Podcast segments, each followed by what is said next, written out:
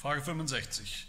Wenn nun allein der Glaube uns Anteil an Christus und allen seinen Wohltaten gibt, woher kommt solcher Glaube? Antwort, der Heilige Geist wirkt den Glauben in unsere Herzen durch die Predigt des heiligen Evangeliums und bestätigt ihn durch den Gebrauch der heiligen Sakramente. Was sind Sakramente? Es sind sichtbare heilige Wahrzeichen und Siegel. Gott hat sie eingesetzt, um uns durch ihren Gebrauch die Verheißung des Evangeliums besser verständlich zu machen und zu versiegeln. Nämlich, dass er uns aufgrund des einmaligen Opfers Christi am Kreuz vollbracht Vergebung der Sünden und ewiges Leben aus Gnade schenkt. Sollen denn beide, Wort und Sakrament, unseren Glauben auf das Opfer Jesu Christi am Kreuz als den einzigen Grund unserer Seligkeit hinweisen? Ja, denn der Heilige Geist lehrt im Evangelium und bestätigt durch die heiligen Sakramente, dass unsere ganze Seligkeit auf das einmalige Opfer Christi gegründet ist, das für uns am Kreuz geschah. Frage 68, wie viele Sakramente hat Christus im Neuen Testament eingesetzt? Zwei.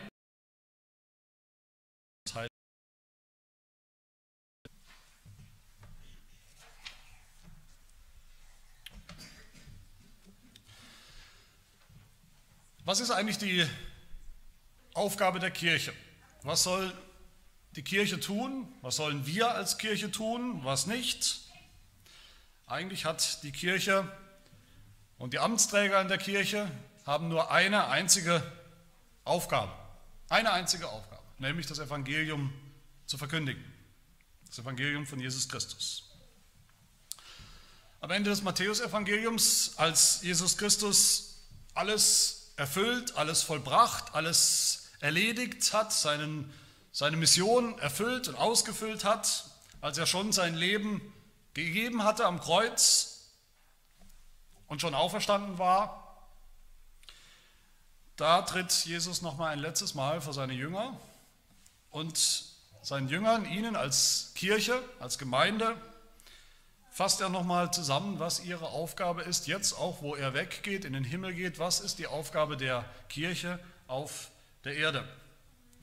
Die Aufgabe, zu der er sie beruft und auch befähigt und begabt und ausrüstet, in seiner, in seiner Kraft, wo er selbst sagt, mir ist gegeben alle Macht im Himmel und auf Erden und mit dieser Macht, mit dieser Kraft begabe ich euch zu dieser Aufgabe. Und was sagt er da?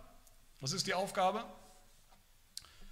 Geht hin und löst die Probleme der Welt. Geht hin und gründet eine politische Partei, eine politische Bewegung, die alles verändert oder sagt Jesus, geht hin und spielt schöne Musik, schönes Theater, kreative, gebraucht die kreativen Künste, um die Welt zu verändern. Geht hin, baut eine christliche Gesellschaft auf, eine christliche Kultur. Geht hin und eliminiert die Armut der Welt als eure Hauptaufgabe. Nein, natürlich nicht. Ich hoffe, wir wissen alle, was Jesus sagt in diesem Missionsbefehl Matthäus 28. Er sagt, so geht nun hin zu seinen Jüngern, so geht hin und macht zu Jüngern alle Völker und tauft sie auf den Namen des Vaters und des Sohnes und des Heiligen Geistes und lehrt sie alles halten, was ich euch befohlen habe.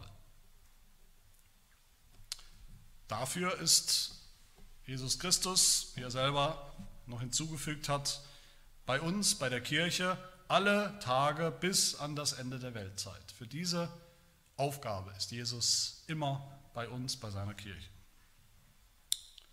Damit die Kirche hingeht und Jünger macht von Menschen auf der ganzen Welt. Und wie geht das? Indem die Kirche das Evangelium predigt, sagt Jesus, das ist der Auftrag. Predigt. Können fragen, wir könnten fragen, warum Jesus in diesem Missionsbefehl nur die Predigt und die Taufe erwähnt und nicht auch das Abendmahl, das Herrenmahl ich denke, weil es darum geht, wie die Kirche entsteht, wie die Kirche wächst, wie die Kirche ausgebreitet wird, wie Menschen dazukommen zur Kirche. Das ist nun mal durch die Predigt des Evangeliums und durch die Taufe werden sie eingegliedert in diese Kirche. Das Herrnmal ist natürlich auch mit bedacht, implizit dann später als Mahl, als regelmäßiges Mahl zur Stärkung der Gemeinde. Aber hier geht es darum, wie die Kirche entsteht und sich ausbreitet. Predigt und Taufe und Herrnmal Wort und Sakrament. Das ist die Aufgabe der Kirche. Das ist das, was die Kirche eigentlich zu tun hat. Das sehen wir übrigens auch darin, was die Kirche überhaupt ist. Was ist denn eine Kirche? Ich hoffe, wir, ihr könnt das alle beantworten. Was sind die Kennzeichen, die Kennzeichen einer wahren Kirche, woran man erkennt, was eine wahre Kirche ist? Drei Kennzeichen in unserem Bekenntnis. Eben die reine Predigt des Evangeliums, dann die, der Gebrauch der Sakramente, so wie sie Jesus Christus eingesetzt hat, und die Kirchenzucht.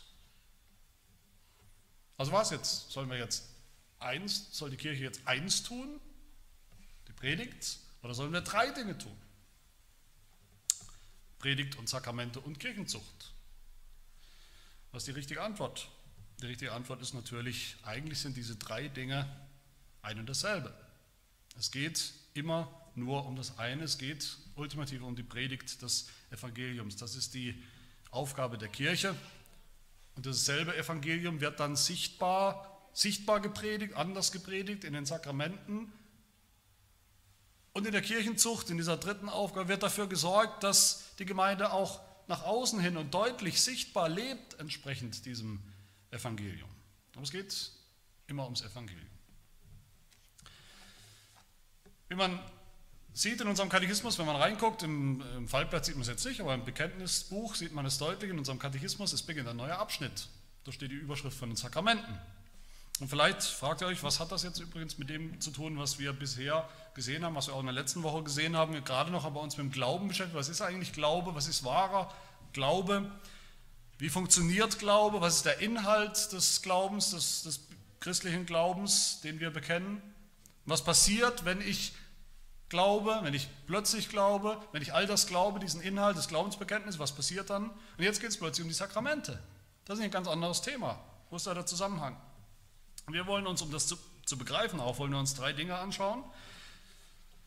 Mit diesen Fragen, die wir gelesen haben. Erstens nämlich die Frage, was sind eigentlich Sakramente? Zweitens, welchen Inhalt haben sie? Und drittens, wie funktionieren sie? Was bewirken sie, die Sakramente? Zum Ersten ist eine ganz einfache Frage, was sind Sakramente? Frage 66, was sind Sakramente? Es sind sichtbare, heilige Wahrzeichen und Siegel. Gott hat sie eingesetzt, um uns durch ihren Gebrauch die Verheißung des Evangeliums besser verständlich zu machen und zu versiegeln. Also Sakramente sind zuerst Zeichen, heißt es da, oder Wahrzeichen. Ich denke, ein Wahrzeichen kennen wir alle. Das Wahrzeichen einer Stadt vielleicht, der, der Arc de Triomphe zum Beispiel, ist ein Wahrzeichen für welche Stadt? Richtig, Lissabon. Nein, natürlich nicht. Für die Stadt Paris. Wer das Wahrzeichen kennt von einer Stadt wie Paris, den Arc de Triomphe oder den Eiffelturm kennt, der sieht das Wahrzeichen und er weiß, es geht um Paris. Zeichen sind nie ein Selbstzweck. Zeichen deuten nicht auf sich selbst, sondern immer auf etwas anderes. Ein Verkehrszeichen zum Beispiel, ein Stoppschild, ein Verkehrszeichen zeigt nicht auf sich selbst, guck mal, wie schön ich bin. Ein wunderschönes Stoppzeichen. Warum ist der Balken eigentlich nicht so rum oder warum ist es nicht eine ganz andere Farbe? Ein, ein Zeichen, ein Verkehrszeichen deutet auf eine Aussage, einen Satz, ein Gesetz, eine Verkehrsregel hin.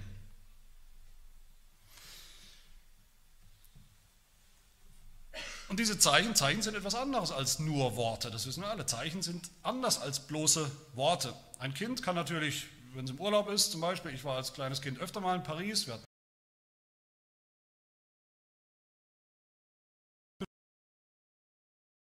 Alles ist, äh, alles ist ganz toll. Und da gibt es auch noch den Eiffelturm und den Arc de Triomphe. Aber auf der anderen Seite der Postkarte ist eben ein Bild, ein Zeichen drauf, Arc de Triomphe oder der Eiffelturm. Und das ist auch ein Zeichen für die, für die Schönheit der Stadt, aber eben anders. Beides spricht von der Schönheit der Stadt, Paris, aber eben ganz anders. Und die Sakramente sind, Taufe und Abendmahl sind eben Zeichen, solche Zeichen. Sind noch nicht nur bloße Worte wie die Predigt, sie sind sichtbar, spürbar, schmeckbar, die kann man anfassen. Als Gott dem Abraham, unserem Vater im Glauben, wie die Bibel ihn nennt, das Evangelium gesagt hat, das Evangelium, das er selber glauben durfte, das Evangelium, das er weitersagen sollte, das Evangelium von der Erlösung, da hat Gott das mit Worten getan. Gott hat ihm in Worten, können wir in der Bibel nachlesen, das Evangelium gesagt. Aber Gott hat ihm auch ein Zeichen gegeben dazu, daneben. Genesis 17. Ihr sollt am Fleisch eurer Vorhaut beschnitten werden. Das soll ein Zeichen sein, ein Zeichen des Bundes, ein Zeichen des Evangeliums, das ich dir gerade gesagt habe. Und Im Römerbrief sagt Paulus darüber, über diesen Abraham. Abraham empfing das Zeichen der Beschneidung als Siegel der Gerechtigkeit des Glaubens. Das ist das Evangelium in Kurzform. Wir haben uns letzte Woche, wer sich erinnert, ich glaube, es erinnern sich einige, beschäftigt mit dem zweiten Gebot. Im zweiten Gebot verbietet Gott, dass wir uns Bilder machen von ihm. Und ich habe gesagt, das ist was, was uns Reformierten wichtig ist. Reformierte Kirchen weltweit erkennt man daran, dass sie hoffentlich alle zehn Gebote, aber gerade auch dieses zweite Gebot ernst nehmen. Dass wir uns keine Bilder machen, keine irgendwelche visuellen Hilfen oder Darstellungen brauchen, um uns in die Haltung zu versetzen, um besser zu Gott zu kommen oder was auch immer. Aber das heißt eben noch lange nicht, das ist jetzt sozusagen vielleicht die Ergänzung oder die andere Seite, das heißt noch lange nicht, dass der christliche Glaube, der reformierte Glaube nur bloße Wortreligion ist. Wortreligion schon in Bezug auf dem Wort Gottes, aber dass es nur um Worte geht. Dass wir ganz ohne, ohne Bilder und Zeichen und Symbole auskommen müssen. Hier in den Sakramenten sehen wir das. In den Sakramenten hat Gott uns sowas gegeben. Gott hat uns sichtbare Dinge gegeben, Zeichen gegeben, die ihn darstellen, nicht wie die Bilder als Bilder von Gott selbst, sondern die darstellen, wer Gott ist, wie er ist, das Evangelium darstellen, wie Gott mit uns handelt, handeln will. Das sind Zeichen natürlich, die wir nicht gemacht haben. Wir haben die nicht erfunden. Es gab nicht irgendwann schlaue, besonders fromme Christen, die gesagt haben, okay, das Wort Gottes ist gut, aber ergänzend könnten wir uns zwei Zeichen dafür ausdenken. Dann nehmen wir eben die Taufe und das Abendmahl. Nein, Gott selber, wie es im Katechismus heißt, Jesus Christus hat diese Sakramente, diese Zeichen eingesetzt. Er hat sie erfunden. Sie sind legitimiert von ihm. Und dann sind Sakramente, sagt der Katechismus, zweitens Siegel. Das ist was anderes, das ist nicht dasselbe. Wir denken manchmal Zeichen und Siegel. Sakramente sind Zeichen und Siegel, als wäre das dasselbe. Das ist aber nicht. Wir kennen auch Siegel heute noch, obwohl es man nicht mehr so oft sieht und hat. Früher hat man Siegel auf einen Brief gesetzt, auf wichtige Dokumente gesetzt, auf Verträge, heißes Siegelwachs drauf getropft und dann eben seinen Siegelstempel da rein gedrückt. Siegel haben einen offiziellen Charakter, wir haben vielleicht ein Dokument, einen Reisepass zum Beispiel, und darin steht, wer wir sind. Ich habe meinen, meinen äh, Personalausweis immer in der Tasche. Eigentlich müsste das reichen, aber manchmal reicht es eben nicht, wenn wir was Wichtiges vorhaben, wenn wir ein großes Projekt vorhaben, zum Beispiel wenn wir ein Grundstück kaufen wollen oder was in der Richtung, dann brauchen wir eine beglaubigte Abschrift von unseren Personalien zum Beispiel. Eine beglaubigte Fassung und da, da, steht nichts anderes drauf. Da steht auch nur drauf, wer ich bin und meine, persönlich, meine Personalien. Aber es ist eben beglaubigt, so dass jeder das glauben muss, dass jeder uns glauben muss, dass, dass mir jeder glauben muss, dass ich der Sebastian Heck bin. Das heißt, Zeichen und Siegel sind nicht dasselbe. Zeichen sind Symbole, die für irgendwas stehen. Siegel sind offizielle Beglaubigungen. Und Sakramente sind beides. Die Frage ist, warum brauchen wir sowas? Und viele Christen stellen sich diese Frage auch heute wieder, warum hat uns Gott Sakramente gegeben? Brauchen wir das? Brauchen wir das überhaupt? Neben der Predigt reicht das nicht? Die reine Predigt? Bibel allein? Predigt allein? Der Katechismus sagt, Gott hat sie eingesetzt, die Sakramente, um uns durch ihren Gebrauch die Verheißung des Evangeliums besser verständlich zu machen. Warum besser? Wie kann das besser sein? Was kann besser sein als das Evangelium, als die Predigt des Evangeliums? Warum brauchen wir etwas Besseres? Ist die Predigt des Evangeliums nicht so gut? Gut. Meine Predigten sind nicht immer so gut, aber darum geht es nicht. Es geht darum, ob das Evangelium an und für sich reicht. Was, wie können wir das noch besser? Wie kann Gott das noch besser machen, als dass er uns Prediger gibt, die uns das Evangelium sagen? Sakramente sind nicht besser als die Predigt. Das ist nicht gemeint. Gott hat uns beides gegeben, die Predigt und die Sakramente, damit wir besser verstehen. Der Mangel liegt bei uns und nicht bei der Predigt des Evangeliums. Dass das Wort irgendwie nicht ausreicht, dass Gottes Worte nicht ausreichen, dass Gott sich unklar ausgedrückt hätte im Evangelium in seinem Wort. Das ist nicht der Mangel, der Mangel liegt bei uns. Johannes Calvin sagt sehr deutlich, die Sakramente sind Hilfsmittel für unseren Glauben, um der Schwachheit unseres Glaubens eine Stütze zu bieten. Die Schwachheit ist nicht beim Wort Gottes, bei dem, was Gott uns sagt, dass er nicht klar gesagt hat, klar und deutlich in seinem Wort, was das Evangelium ist und wir das nicht glauben können und dürfen und müssen. Die Schwachheit liegt bei uns. Unser Glaube ist schwach. Calvin sagt weiter, und wir ihn zitieren, Gottes Wahrheit ist aus sich selbst heraus fest und sicher genug. Sie kann von anderswoher keine bessere Bekräftigung empfangen als von sich selbst. Da aber unser Glaube gering und schwach ist, so muss er von allen Seiten gestützt und auf allerlei Weise tragfähig gemacht werden. Sonst gerät er alsbald in Erschütterung, in Schwanken, in Wanken, ja, er bricht zusammen.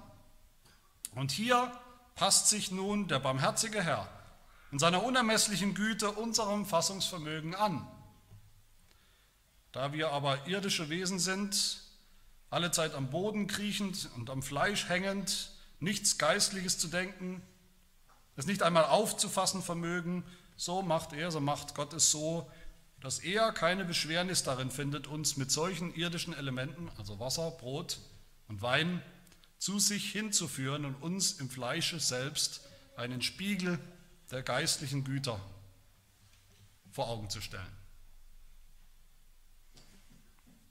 Und unser Bekenntnis, das äh, niederländische Bekenntnis, sagt es übrigens auch ganz genauso wie Calvin in Artikel 33. Wir glauben, dass Gott aus Rücksicht auf unsere Plumpheit und Schwäche die Sakramente gegeben hat. Auf, aus Rücksicht auf uns, weil wir plump sind und schwach im Glauben, schwach im Verstehen, langsam im Verstehen, langsam im Kapieren.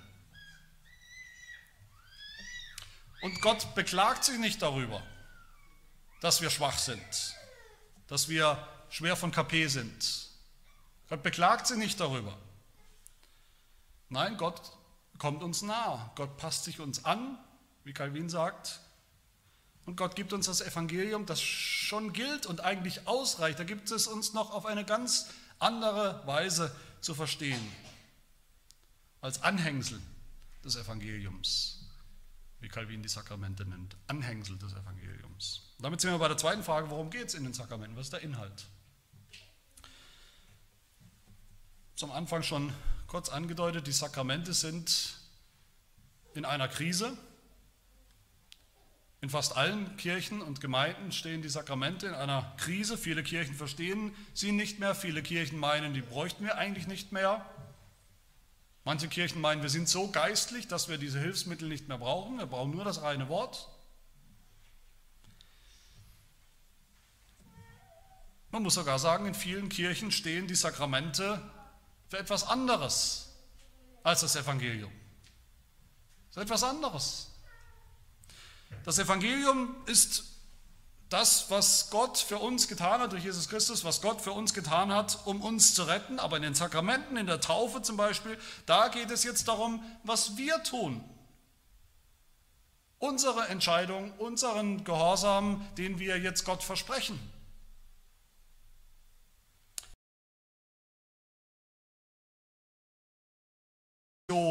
über das, was Jesus getan hat.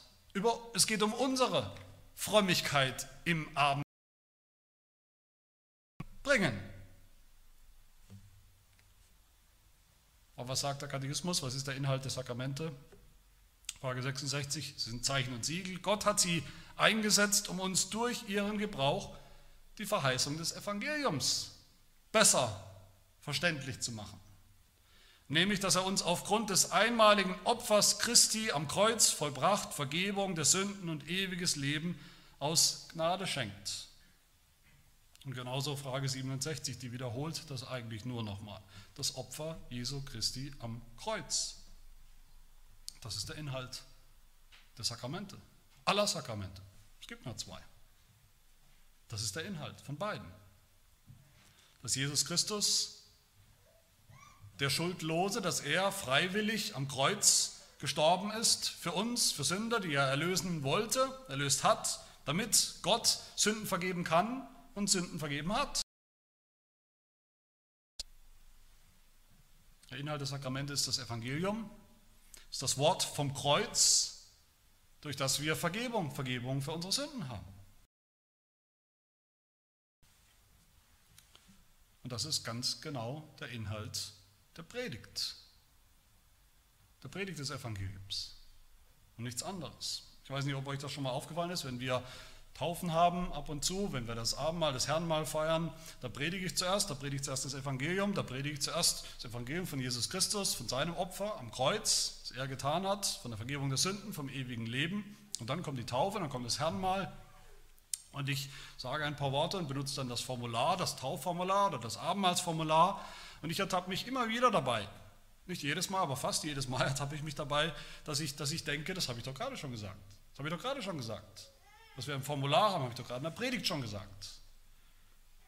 Die Botschaft ist dasselbe. So sollte es sein. Die Sakramente, die ergänzen nicht die Botschaft, das Evangelium in, der Predigt, die, die setzen nicht noch einen drauf. Die Kür für die besonders Geistlichen oder was auch immer, sie widersprechen nicht, sie dürfen nicht widersprechen der Predigt, dem Evangelium. Die Botschaft ist dieselbe, Predigt und Sakrament. Christus ist derselbe, die Verheißung ist dieselbe, das Evangelium ist dasselbe, die Gnade ist dieselbe. Aber wir bekommen diesen einen selben Christus anders in den Sakramenten, als wir ihn in der reinen Predigt bekommen. Anders in der Predigt, anders in den Sakramenten, nämlich jetzt sichtbar, spürbar und, und schmeckbar.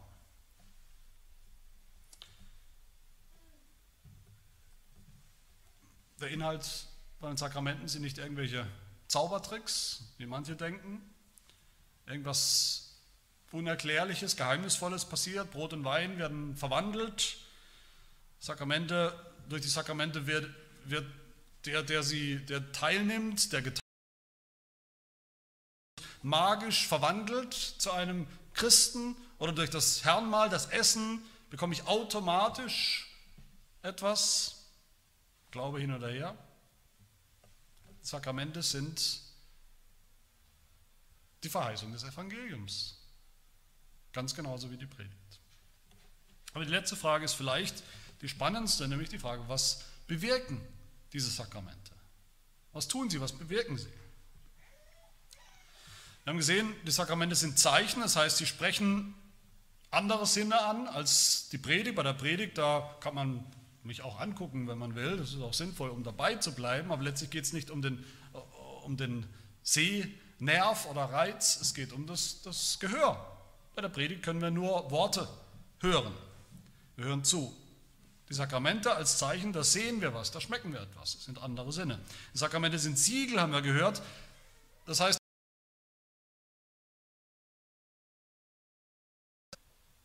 das ist wahr. Das Evangelium gilt, das Evangelium ist wahr, aber die Sakramente sind jetzt noch Gottes Siegel, Gottes Stempel darauf, Gottes Beglaubigung, dass uns persönlich, die wir an der Taufe oder, oder am Abendmahl teilnehmen, ganz persönlich dieses Evangelium gilt, denen, die dem Wasser der Taufe gewaschen werden, denen, die, die Brot essen und Wein trinken, dass es ihnen gilt.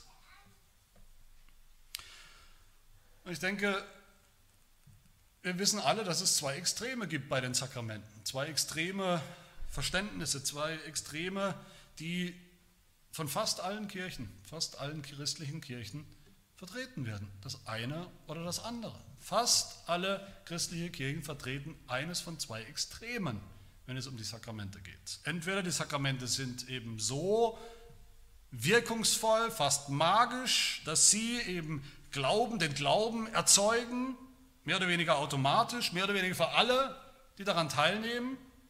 Wer getauft ist, der ist ein, ein, ein wiedergeborener Mensch plötzlich. Wer am Herrn mal teilnimmt, der hat Anteil, der ist Fleisch und Blut Jesu Christi, auch, wie gesagt, automatisch. Das ist eine. Oder die Sakramente, das sagen andere Kirchen, oder die Sakramente, die bewirken eigentlich an und für sich gar nichts. Das sind nur Gelegenheiten, dass wir uns erinnern, dass wir uns neu auf Gott einlassen, dass wir uns Gott neu ausliefern vielleicht, dass wir Gott neu etwas versprechen. Aber dazwischen, zwischen diesen beiden Extremen scheint es fast nichts zu geben. Fast jede Kirche, wenn man durchgeht, wie, was ist das Abendmahlsverständnis, ist eines von diesen beiden Extremen. Nach unserem Verständnis, nach dem reformierten Verständnis sind die Sakramente weder das eine noch das andere. Keines von diesen beiden Extremen. Die Sakramente wirken nicht automatisch, magisch auf die, die teilnehmen, aber die Sakramente sind eben deshalb noch lange nicht wirkungslose, leere, tote Symbole und Zeichen. Niederländischen Bekenntnis, Artikel 33, habe ich schon zitiert, da heißt es, so sind diese Zeichen keineswegs zwecklos oder leer oder nicht um uns zu täuschen oder zu betrügen eingesetzt. Keineswegs. Was bewirken sie dann? Was wir wiederentdecken müssen und was jedem reformierten Christen ein Begriff sein sollte, wenn es um die Sakramente geht, ist der Begriff des Gnadenmittels. Die Sakramente sind Gnadenmittel. Und die Predigt auch. Wort und Sakrament, Predigt, Sakramente sind Gnadenmittel. Das heißt, es sind Mittel, es sind Kanäle, es sind Medien, wenn man so will, durch die Gott versprochen hat, uns echte Gnade zu schenken. Katechismus sagt in Frage 65, der Heilige Geist wirkt den Glauben in unseren Herzen durch die Predigt, das eine Gnadenmittel, er wirkt wirklich und er bestätigt ihn durch den Gebrauch der Sakramente, das andere Gnadenmittel. In beiden, in beiden äh, Fällen ist der Heilige Geist sehr aktiv. Er wirkt und er bestätigt. Er wirkt in der Predigt den Glauben und er bestätigt ihn durch die Sakramente. Da passiert was. Der Heilige Geist tut etwas.